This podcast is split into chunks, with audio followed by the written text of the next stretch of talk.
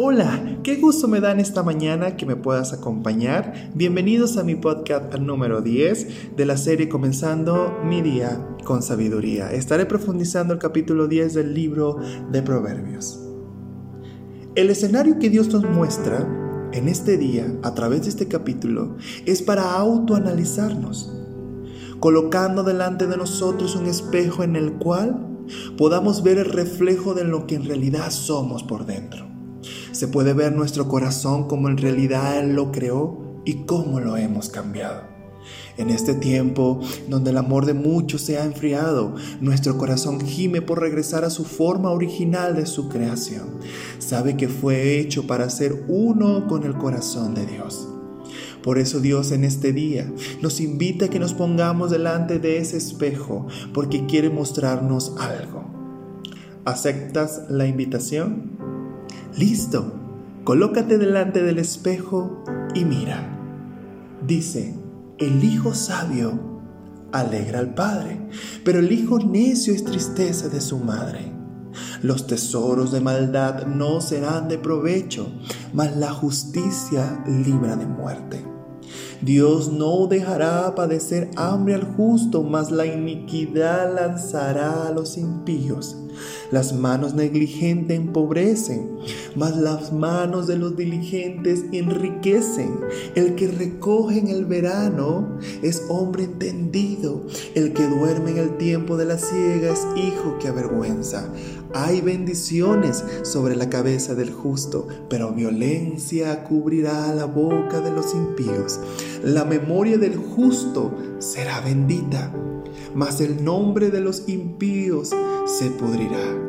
El sabio de corazón recibirá los mandamientos, mas el necio de labios caerá. El que camina en integridad anda confiado, mas el que pervierte sus caminos será quebrantado. El que guiña el ojo acarrea tristeza, y el necio de labios será castigado. Manantial de vida es la boca del justo, pero violencia cubrirá la boca de los impíos.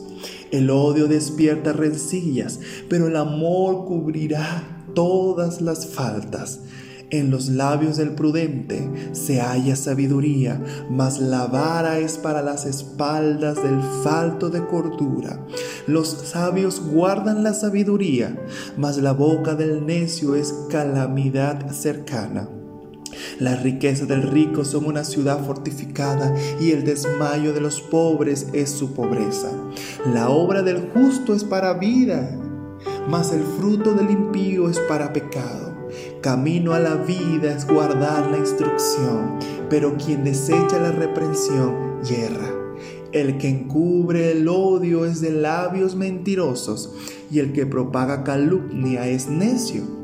En las muchas palabras no falta pecado. Refrena sus labios es prudente.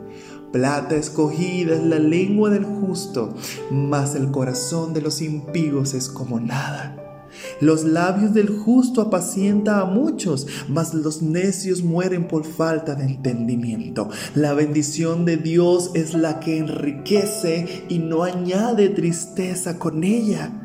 El hacer maldad es como una diversión al insensato, mas la sabiduría recrea al hombre de entendimiento. Lo que el impío teme, eso le vendrá, pero a los justos les será dado lo que desean. Como pasa el torbellino, así el malo no permanece, mas el justo permanece para siempre. Como el vinagre a los dientes y como el humo a los ojos, así es el perezoso a los que lo envían.